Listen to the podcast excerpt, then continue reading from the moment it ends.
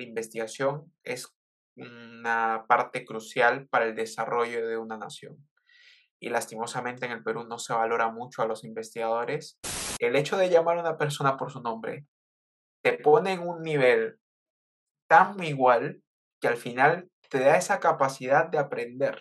Tenemos la idea de que tú no eres nadie sin un título profesional, por ejemplo. O que no puedes, o que no tienes importancia por no tener un título profesional. Yo creo que al final un título lo único que demuestra es que has pasado cinco años estudiando algo. Fue una crisis que me llevó a algo que si yo lo comparo con el hecho de haber ganado desde el inicio, probablemente no lo hubiese disfrutado tanto como he disfrutado todo este proceso.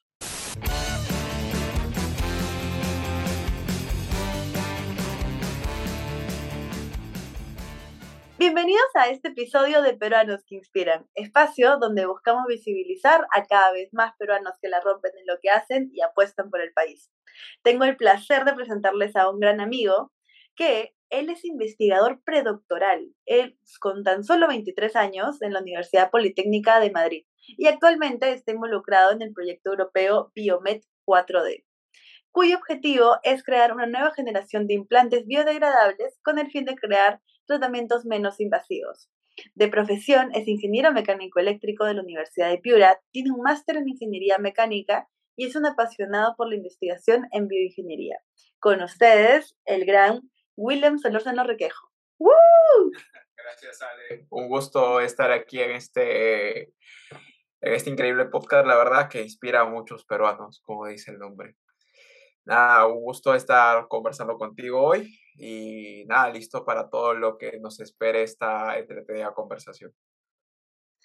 Muchas gracias a ti, William, en verdad, por estar aquí, por el espacio. Ha sido súper interesante también. Creo que siempre me llevo sorpresas porque sé que las personas que invito como que son súper chéveres y son, las conozco de antes. Pero ahora investigando sobre lo que investigas, me parece muy interesante cómo un ingeniero mecánico eléctrico ha llevado a esto, ¿no? Y que es una de las cosas que vamos a hablar posteriormente. Pero siempre como para un poquito, digamos, hacer un, un rompehielos, me gusta comenzar con la pregunta de ¿quién es el invitado o quién se considera que es fuera de las etiquetas o todos estos títulos por los cuales ya los conocemos? Mi historia es curiosa un poco porque yo crecí en la selva peruana, en concreto en Tarapoto, entonces, desde muy niño, pues vi muchas cosas totalmente diferentes, porque estuve viviendo en la selva, estuve viviendo en la costa, y eso hizo que tenga mucho interés, por ejemplo, por las danzas, porque realmente el Perú da la casualidad que es un país muy diverso desde el punto de vista del baile, por ejemplo. Pues eso implica que yo he bailado desde pandilla hasta marinera en algunos casos, y es una de las cosas que amo hacer, por ejemplo, bailar y Alejandra lo sabe muy bien. Luego otra de las cosas que me encanta hacer es de alguna manera contemplar paisajes. Creo que eso es de las cosas más bonitas que, que por ejemplo, el Perú tiene, porque como tenemos distintas regiones, al final, por, estando en el mismo territorio, de alguna manera uno ve cosas espectaculares, ¿no? Y es algo que recuerdo mucho del país. Y luego, otra cosa que amo hacer es leer sobre temas que a mí me interesen. Por ejemplo, no suelo leer libros completos, es más, difícilmente termino un libro porque me foco solo en lo que de alguna manera me interesa. Y eso ha llevado a que claramente la investigación científica sea algo que me apasiona, porque al final, por ejemplo, los artículos científicos es como si fueran partes de libros, entonces te vas enriqueciendo de mucho conocimiento. ¿no? Así que yo creo que fuera de todas las etiquetas, ese es quien soy. Buenísimo. Sí que lo describiría como alguien, digamos, que le gusta observar, bailarín y investigador, creo que, que, te va bien, ¿ah? en general como, como una descripción de quién es, de quién es William, porque sí te considero bastante curioso. De hecho, o sea, yo lo conocí justo en un viaje que tuvimos a, Colombia por un tema que estábamos viendo de innovación social y así. O sea, no lo conocí aquí en Perú, a pesar que los dos somos de Perú. Y fue interesante como ver quién es. En general, no, no sé, no sé qué tal te fue a ti, pero me pareció bien interesante conocer un grupo de personas que todos nos, o sea, nos gustaba de cierta manera el tema social, pero, o sea, y que supuestamente éramos buenos académicamente. No, sí éramos buenos porque era un requisito, ¿no? Y que, y que la gente le gustara como divertirse, porque siento que salía mucho del estigma de un grupo de nerds, ¿no? Que, que, le, o sea, que le gustaba el tema de las clases y la universidad y todo eso. No sé cómo fue tu percepción. Es una pregunta así random que se me acaba de ocurrir porque sí siento que hay un estigma como de el estudioso de la clase, el que le va bien, está solamente metido en libros, ¿no? Más alejado de la realidad. Eh, lo que pasa es que se suele estigmatizar muchas cosas, ¿no? Se tiende a prejuzgar a las personas.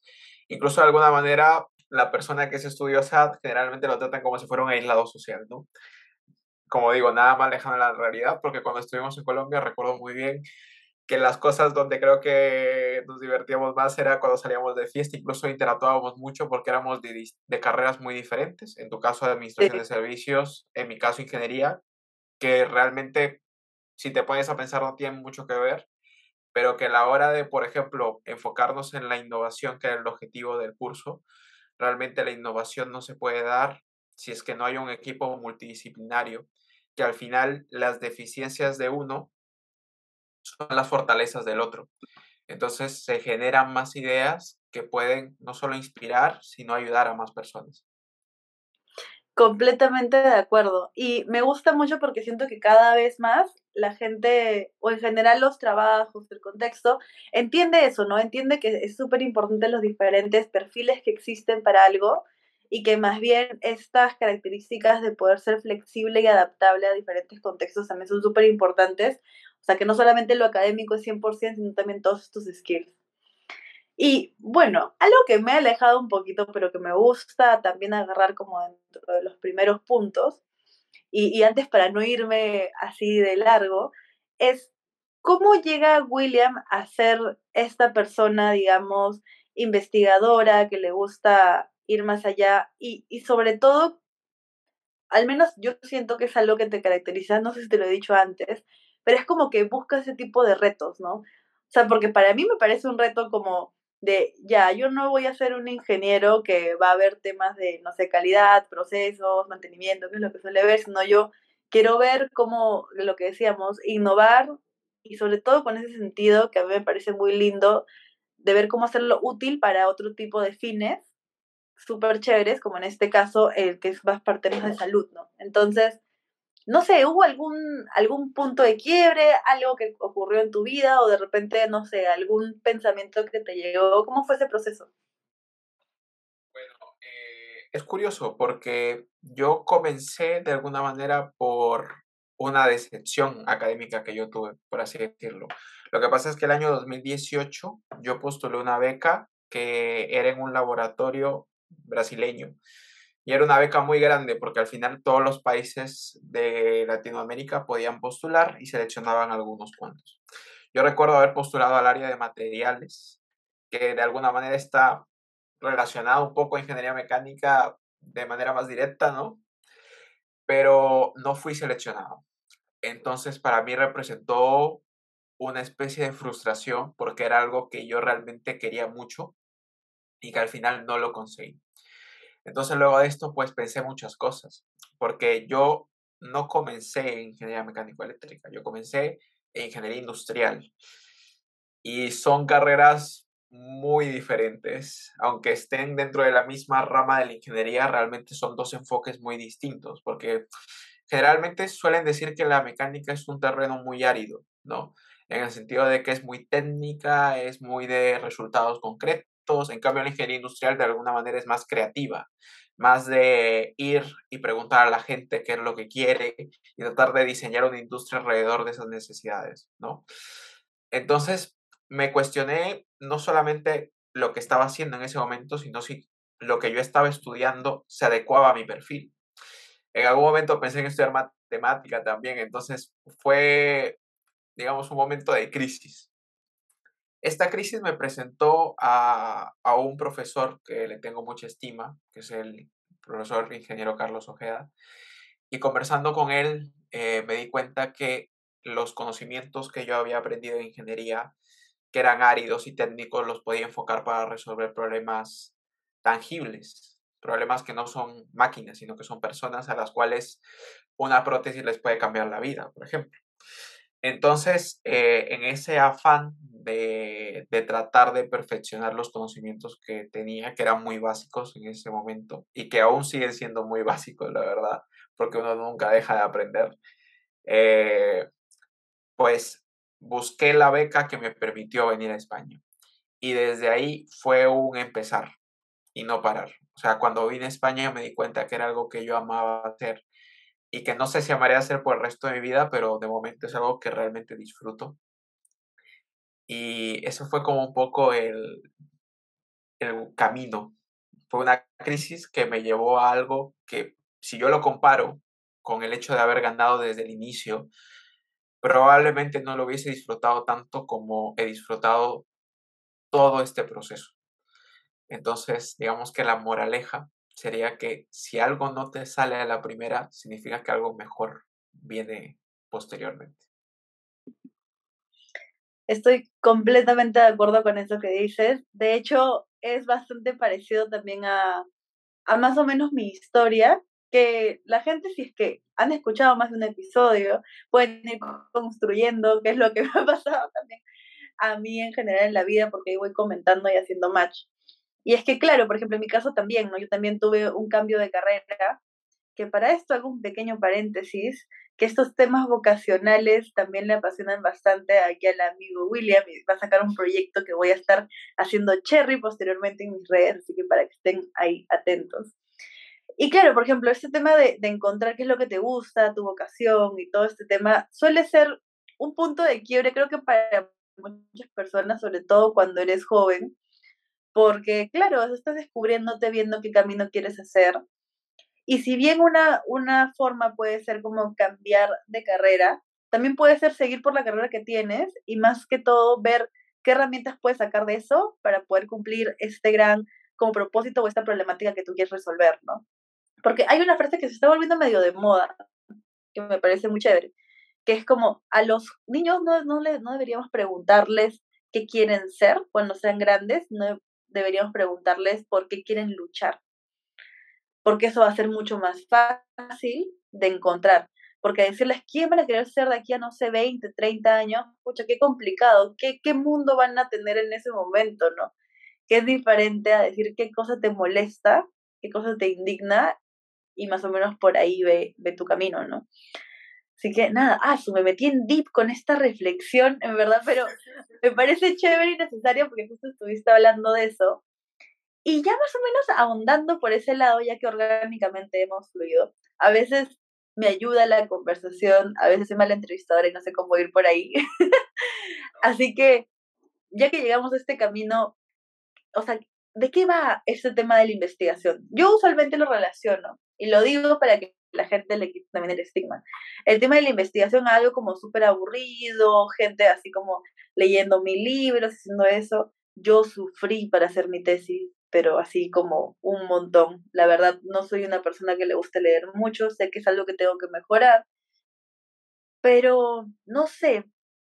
Fácil primero, la primera pregunta, antes de andar a lo otro. ¿Cómo fue así que te gustó el tema de la investigación? A, a, a mí me pareció raro cuando me dijiste que te gustaba, porque siento que eres una persona mucho como de, no sé, acción, ¿no? Como de actuar, ir a la carrera y haciendo cosas. Entonces, no sé, más primero coméntame esa parte.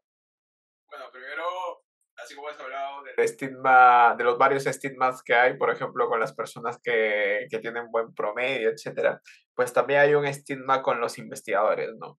De que son personas en principio viejas, porque yo no sé por qué lo relacionan con viejitos que están en el laboratorio, y luego aburridas, ¿no? Que yo creo que no es nada más alejado de la realidad, porque, por ejemplo, yo, ¿por qué entré a la investigación? En primer lugar, mi madre es académica también, eh, mi madre investiga en temas de economía ambiental, por ejemplo, y siempre tuve como que el ejemplo en casa. Entonces, de alguna manera, yo era reacio a aceptar de que la investigación me gustaba, justamente porque había muchos estigmas alrededor de eso pero luego me di cuenta que no podía ir contra lo que yo era y, simplemente decidí en qué rama del conocimiento y podía investigar. ¿no? Y lo que tú dices de acción, la verdad es que yo creo que la investigación, en concreto la de bioingeniería, tiene algo muy bueno, que es que uno prueba conceptos. Entonces, realmente no solamente estás en un ordenador buscando, leyendo, sino que también tienes que ingeniar y crear soluciones que se puedan adaptar a las necesidades de la persona. Y tú como administradora sabes muy bien que las personas muchas veces no saben lo que quieren, comenzando desde allí. Entonces, en el tema médico, de alguna manera es un poco más sencillo porque los médicos saben de alguna manera leer las necesidades del paciente, pero trasladar el conocimiento médico a un objeto tangible es sumamente complicado. Sobre todo porque de alguna manera tienes que crear cosas que muchas veces no existen. Entonces, yo siempre he dicho que una gran fortaleza y algo que bueno que tiene la investigación es que uno se da cuenta que no sabe casi nada de muchas cosas y que tiene muchas limitaciones. Pero a la vez es una gran fortaleza porque hay otros investigadores que pueden ser mm, mayores, menores que tú, que te pueden enseñar sobre eso. Y al final las soluciones que se crean se generan alrededor de todo el conocimiento de un grupo de personas que al final la investigación como una empresa es simplemente trabajo colaborativo y multidisciplinario, que realmente se habla mucho de esa palabra, de la colaboración, pero realmente muy pocas veces se practica. Entonces, de alguna manera, me incliné por eso y es ahora lo que estoy haciendo, ¿no? Aquí en España. Completamente. No, y me, me parece, me parece súper chévere que hayas hablado de este tema de, digamos, esta etiqueta o este preconcepto que tenemos de la gente investigadora, porque, claro, no lo había pensado, pero si alguien me dice un investigador, yo efectivamente me imagino a alguien súper viejito, aburrido, así que ya, ya está más para jubilarse, ya, bueno, quiere el tema de investigar y todo eso, ¿no? Pero claro, o sea, en realidad es como súper dinámico y, y, me gustó esta parte que decías del tema multidisciplinario porque siento que hay una complementariedad con la acción como súper inherente, ¿no? Porque de hecho involucra eso, involucra que sea algo para accionar, que de hecho se va accionando desde la parte de las pruebas para poder sacar como tal la investigación. Así que nada, me has hecho reflexionar aquí en, es que no sé, yo sí tengo un tema con este sistema de leer y todo eso, pero claro, por ejemplo, personas como tú me ayudan a entender ese tipo de cosas y creo que eso es lo rico de este tipo de conversaciones, ¿no? Probablemente mucha gente, sobre todo la gente joven, fácil, gente más grande, no sé, en sus 30 y muchos, 40 y varios y así, ya sabe cómo es el tema de la investigación y todo eso, pero fácil nosotros en nuestros veintitantos, que es la mayoría de la audiencia que nos escucha es más o menos de esa edad, este, o menos, si es como de, ah, su investigar, qué flojera o qué puedo hacer ya, ya han visto a dónde lo ha llevado William, ha hecho varios viajes, ahora está viviendo por allá. Hay cosas interesantes que se pueden sacar. Sí, la verdad es que sí. Por ejemplo, algo que a mí me parece, de alguna manera la investigación es juzgada en el Perú por ser algo inútil, por ejemplo porque piensan que solo estamos perdiendo el tiempo, que en vez de hacer industria, que trabaja y trabaja en una compañía, sea útil, pero realmente no, porque un país que no investiga es un país que prácticamente no tiene desarrollo. Y realmente no solo hablo de la investigación en bioingeniería, generalmente el Perú es un país muy diverso. En, el aspecto de la agricultura, por ejemplo, somos ricos. Eh, yo me, por ejemplo, cuando voy al supermercado veo mucho producto peruano en, las, en los supermercados, especialmente vegetales, frutas, que son buenísimos, son de altísima calidad, por ejemplo, y que se podrían mejorar justamente complementando con investigación. ¿no? Por eso es que existen organismos como Alinea, por ejemplo, que tratan justamente de promover la investigación en el campo agrícola y de agricultura. Entonces, yo creo que al final eh, la investigación es una parte crucial para el desarrollo de una nación. Y lastimosamente en el Perú no se valora mucho a los investigadores y por eso es que la mayoría de ellos se mueven a otras partes del, del mundo, donde sí hay más oportunidades, donde sí te toman más en cuenta, donde de alguna manera eh, no solamente tus ideas se crean en proyectos que están guardando polvo en una biblioteca, sino que van más allá y son soluciones prácticas que realmente se ajustan a las necesidades y que sobre todo tienen un alcance muy, muy grande. Por ejemplo, yo creo que un ejemplo para esto es Alemania, que es Alemania es un país que investiga muchísimo y que también tiene mucho desarrollo tecnológico, porque una cosa va necesariamente con la otra justamente con lo que vas este, de esto, de esta fuga de talento que hay, es claro, si efectivamente no se puede desarrollar en un país, o sea, ¿cómo, cómo creces en ese aspecto? Pues, ¿no? Que también es súper importante para poder generar desarrollo. Y, ah, me ha dejado pensando bastante en este tema porque, porque claro, o sea, qué, qué pena que en general en Perú se pierda talento por eso, porque creo que no solamente ocurre en la investigación, sino también en varios campos que no se pueden desarrollar acá, en verdad, por falta de apoyo, se tengan que dar en otros países. También se da, por ejemplo, en el tema de, de los deportes también, que acá no existe mucho. En varias ramas, este, temas, por ejemplo, de genética, sí, justo ahorita me puse a acordar de una amiga que ve temas de genética y que llegó hasta un punto y que ya cuando quería investigar estuvo buscando fondos, acá no se daba y se fue a Francia a ver ese tema, ¿no? Entonces, ¿Qué, ¿Qué tanto talento se está perdiendo por eso? Y también qué tantas oportunidades que se podrían dar acá. Y, por ejemplo, una de esas cosas, que yo sé que esa investigación, me, creo que la comenzaste acá, igual más bien, más bien cuéntanos porque de repente estoy mintiendo, pero esta investigación que hiciste en temas como de ya relacionándolo con, con la parte de salud, que es bio algo, pero no me acuerdo bien, así que ahí nos comentas. Sobre esta investigación que él lleva a cómo un ingeniero mecánico ve temas de salud o intenta hacer este tema de poder hacer procesos menos invasivos, que me, me, pareció excelente en el tema de la investigación. ¿no? ¿Te está gustando el episodio? Recuerda que este proyecto no es nada sin tu apoyo. Por eso no te olvides de suscribirte a nuestro canal de YouTube dejar tu comentario, dejar tu like y seguirnos en tu plataforma de podcast favorito. Y también en Instagram, ahí voy publicando historias. En mi ingeniería hay muchas ramas y al final mi ingeniería es la ingeniería aplicada a sistemas biológicos, ¿no? Llámese personas, llámese animales, llámese muchas cosas que al final conviven con nosotros, ¿no? En, en todo esto que llamamos mundo, ¿no? En concreto yo me he enfocado más que nada al ámbito de las personas, eh, porque yo creo que somos un pilar fundamental de la sociedad y que al final mejorar la calidad de vida es sumamente importante. ¿Qué hace un ingeniero mecánico en bioingeniería? Básicamente, muchos de los fenómenos biológicos tienen un inicio mecánico.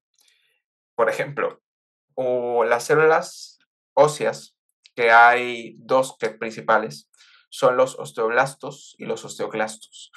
Por ejemplo, los osteoblastos son aquellos que forman hueso y los osteoclastos son aquellos que lo reabsorben. Es decir, que el hueso que tú tienes hoy comparado con el que tuviste hace tres años no es el mismo porque ha cambiado y ese proceso de cambio se le llama remodelación ósea.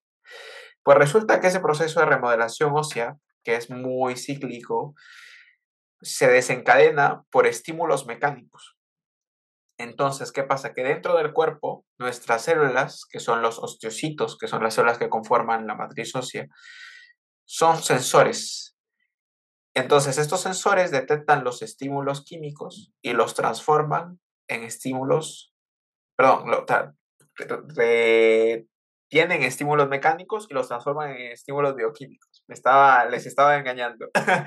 Entonces, al final, esta mezcla de señales son las que permiten que un mecánico eléctrico pueda entrar a temas de ingeniería, porque sabemos mucho de mecánica.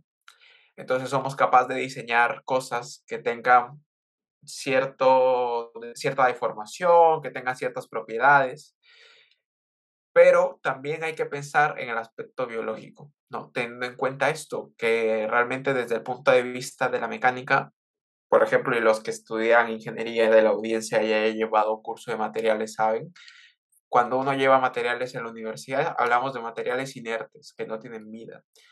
Pero todo lo contrario ocurre con el hueso, porque el hueso es un material vivo, que cambia, no es el mismo. Entonces, de alguna manera, tenemos que diseñar y combatir porque realmente es súper complejo. Si tú tienes un material que cambia alrededor del tiempo, tienes que adecuarte a las necesidades de ese material en concreto. Entonces, por ahí. Y luego yo comencé investigando, claramente en Perú, eh, comencé investigando en el tema de las prótesis femorales cortas, que básicamente es un procedimiento quirúrgico, una cirugía menos invasiva que las prótesis femorales o de cadera largas, porque son muy invasivas, porque al final eh, causan muchos problemas desde el punto de vista mecánico y por consecuencia desde el punto de vista bioquímico también. Entonces yo me propuse crear una metodología que permita diseñar implantes a medida. O sea, que haya un implante para ti, Ale, que haya otro implante para tu madre, otro para tu padre, que no tenga que ser seleccionado de un catálogo, sino que sea algo específicamente a medida. Entonces, realmente en esto confluyó muchas cosas, tuve que aprender muchas cosas que en la carrera no las había cursado nunca. Y fue muy curioso, la verdad, porque me di cuenta que en sí la ingeniería, que es un terreno muy grande, porque nunca hay un ingeniero sin tener otra segunda palabra, mecánico, eléctrico, mecatrónico, civil. Pero al final todo esto son cosas que confluyen y que son totalmente aplicables a la bioingeniería. Entonces yo creo que, por ejemplo, no solamente un punto de vista mecánico puede ir a la bioingeniería, sino también desde el punto de vista electrónico, desde el punto de vista de la ingeniería civil. O sea, hay muchas cosas que se pueden hacer en este campo.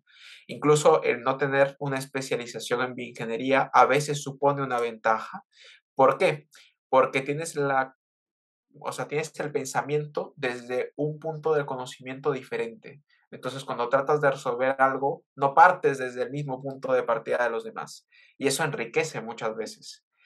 Entonces, yo creo que es muy curiosa esa mezcla. Entonces, al final, eh, después de entender un poco cómo funcionaba, yo vine por primera vez a España y estuve en contacto con muchas tecnologías. Y ahí fue donde me di cuenta que realmente era necesario que yo continúe investigando, porque estaba como en una montaña, estaba en la parte de abajo esperando tener más conocimiento, ¿no? Pero pasa que cuando vas subiendo a la montaña te vas dando cuenta que la montaña es cada vez más grande, ¿no? Y que parece que uno nunca va a llegar a la cima. Pero al final eh, uno se enriquece de muchas maneras, aprende mucho. Completamente. Y verdad, dijiste eso también en otra respuesta y justo me acabo de acordar, ¿no? Como de cuando vas aprendiendo más te das cuenta que más te va faltando saber. Eso es tan cierto, tan cierto. Es como uno dice, ya, cuando estudie esto, cuando termine de cursar por acá, no sé qué, ya voy a hacer el máster, máster de esto. Y no hay nada más cierto que mientras más vas sabiendo, más te vas dando cuenta de, que te falta infinidad por saber. Por eso que las personas como que más, más sabias, que ni siquiera ellos se catalogan así, son los que dicen que menos saben, ¿no? Porque son conscientes de la inmensidad de conocimiento que existe o cosas por cursar, que se dan cuenta como de, no, estamos como, hay algo súper limitado que es la mente de todo lo que puedes aprender y falta más bien un montón, ¿no? Y justamente por eso esta necesidad de muchos tipos de perfiles y, este, que puedan complementar esto, porque uno solo imposible. De alguna manera, eh, el ambiente científico también no es todo color de rosa, la verdad. Hay cosas que de algún punto de vista pueden ser nocivas. Yo creo que, eh, al menos en el Perú, tenemos la idea de que tú no eres nadie sin un título profesional, por ejemplo. O que no puedes, o que no tienes importancia por no tener un título profesional.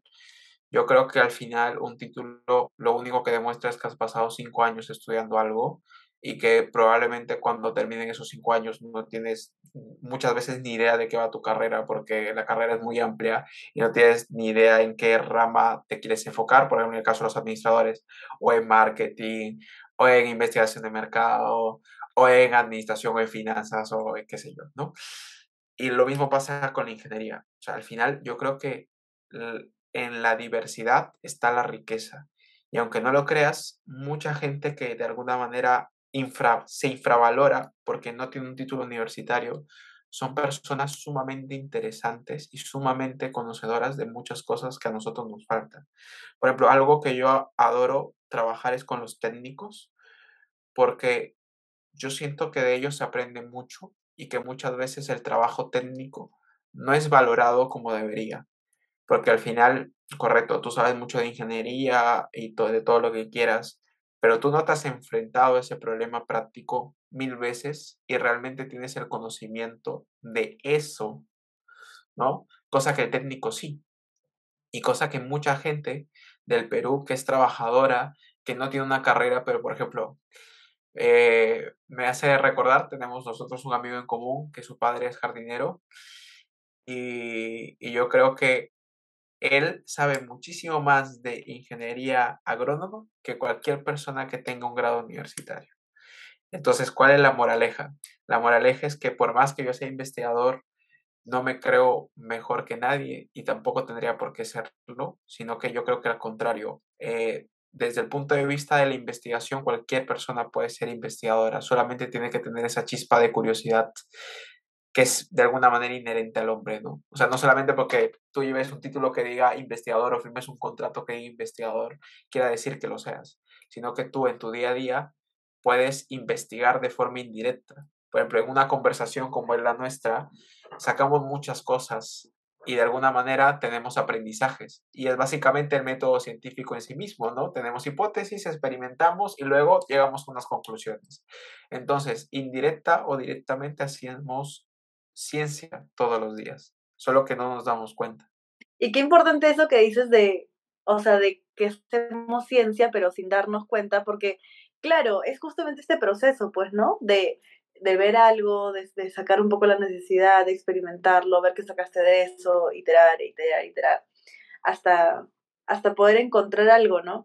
Y me pareció muy chévere el símil que hiciste de la persona que sabe como de, de jardinería. Y claro, porque efectivamente estabas metido en el problema, el problema y sabe más de eso porque está ahí, igual que en el caso de, de los técnicos, ¿no? Por ejemplo, en mi caso, o sea que está bastante extrapolado a otro rubro de negocio, pero yo veo temas de medios de pago.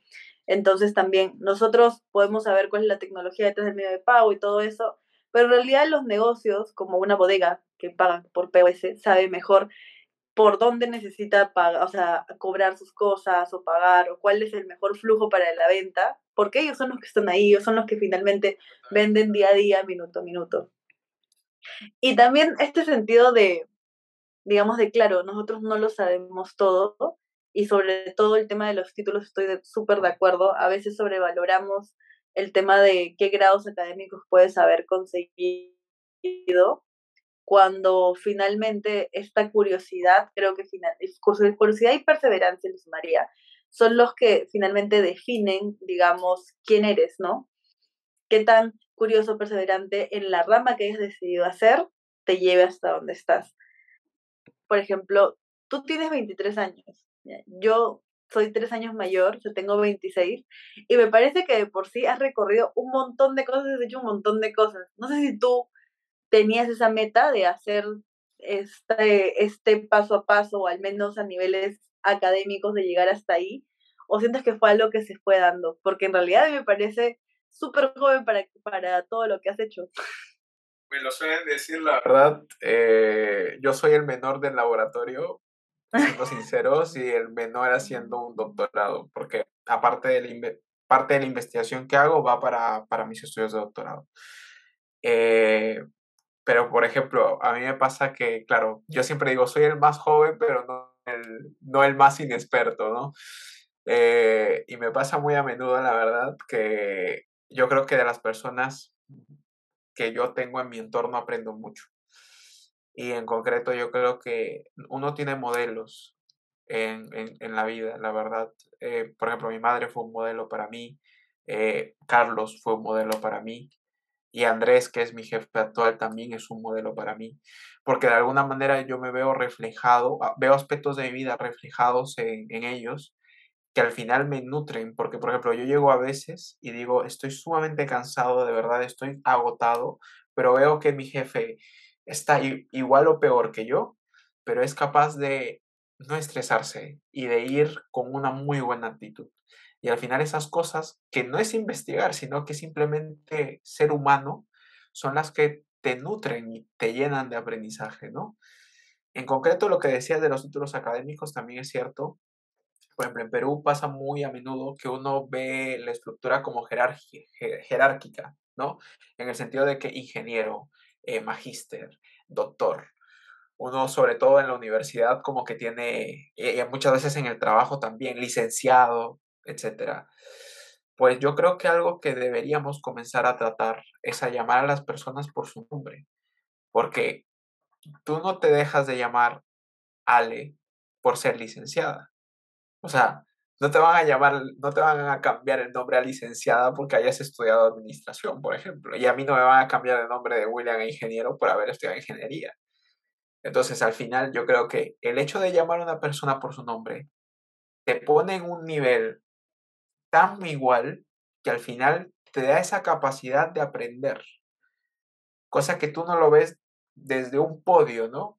Y tú estás abajo y esa persona está arriba, sino que lo ves de tú a tú y eso permite una comunicación mucho más cercana.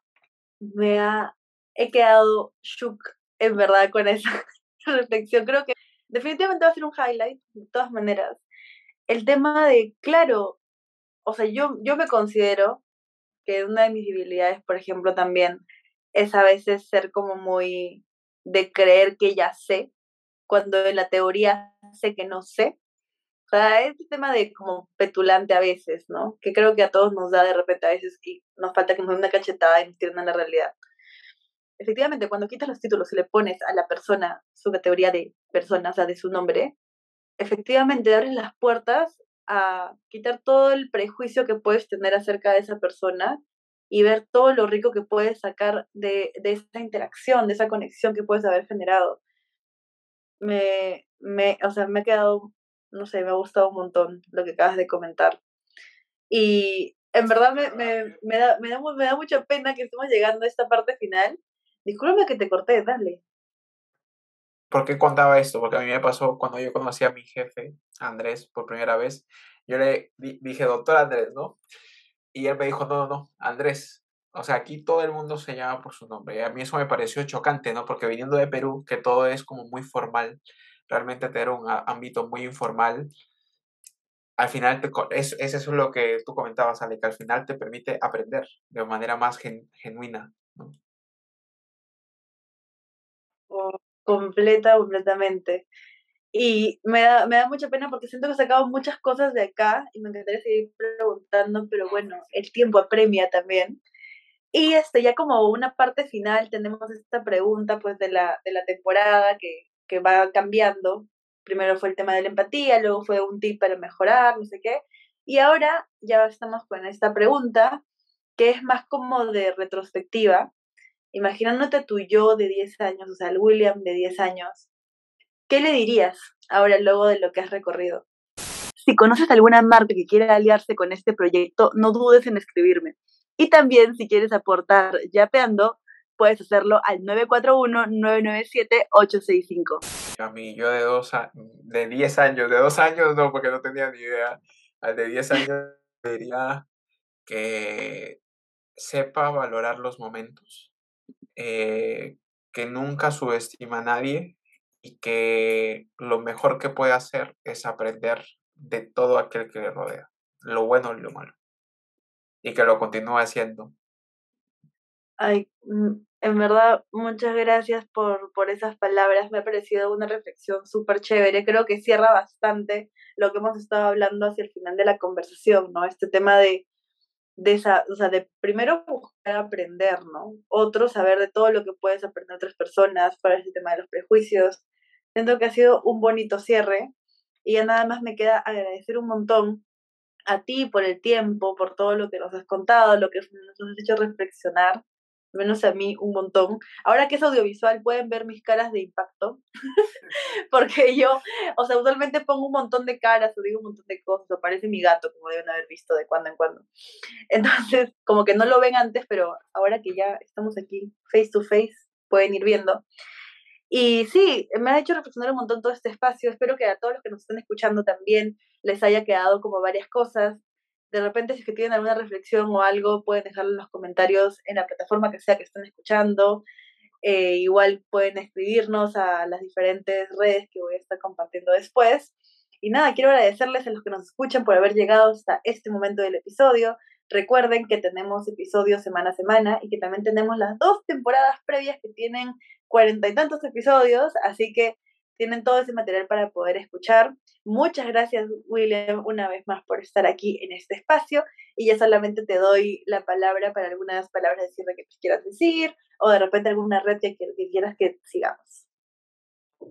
Bueno, eh, yo quería cerrar diciendo que si ustedes buscan hacer ciencia y quieren salir del Perú, no se sientan culpables de ello. Al contrario, los animo a hacerlo pero jamás olviden de dónde vinieron. Y en el laboratorio que de alguna manera les brindó la oportunidad de crecer, sean muy agradecidos y cuando estén fuera traten de ayudar a las personas que todavía están allí y traten de brindarles herramientas para que ellos no paren de soñar. Y nada, yo creo que ha sido un verdadero placer, la verdad. Y nada, que cualquier persona que tenga curiosidad por la bioingeniería o por la investigación sienta total libertad de escribirme, bueno, ya luego pues, se pondrán las redes, me imagino, y todo, pues que yo no tengo ningún problema. Al contrario, eh, cuanto más pueda ayudarlos, eh, no hay, no hay ningún, ninguna barrera como lo que acabamos de comentar antes. Así que nada, un placer de verdad y que te siga yendo genial en este bonito proyecto que hace de alguna manera ver que independientemente de los cargos, de los puestos, de en la rama de conocimiento que estés, todos somos peruanos que inspiran. Me encanta, me voy con esa frase de que todos podemos ser peruanos que inspiran, independientemente de dónde estés, qué hagas, cuál sea tu edad en ese momento, rango, lo que sea.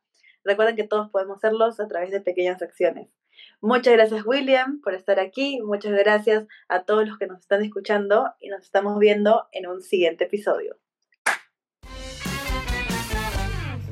Espero te haya gustado el episodio. No te olvides de seguirnos en nuestras redes sociales y darle like y suscribirte a este canal.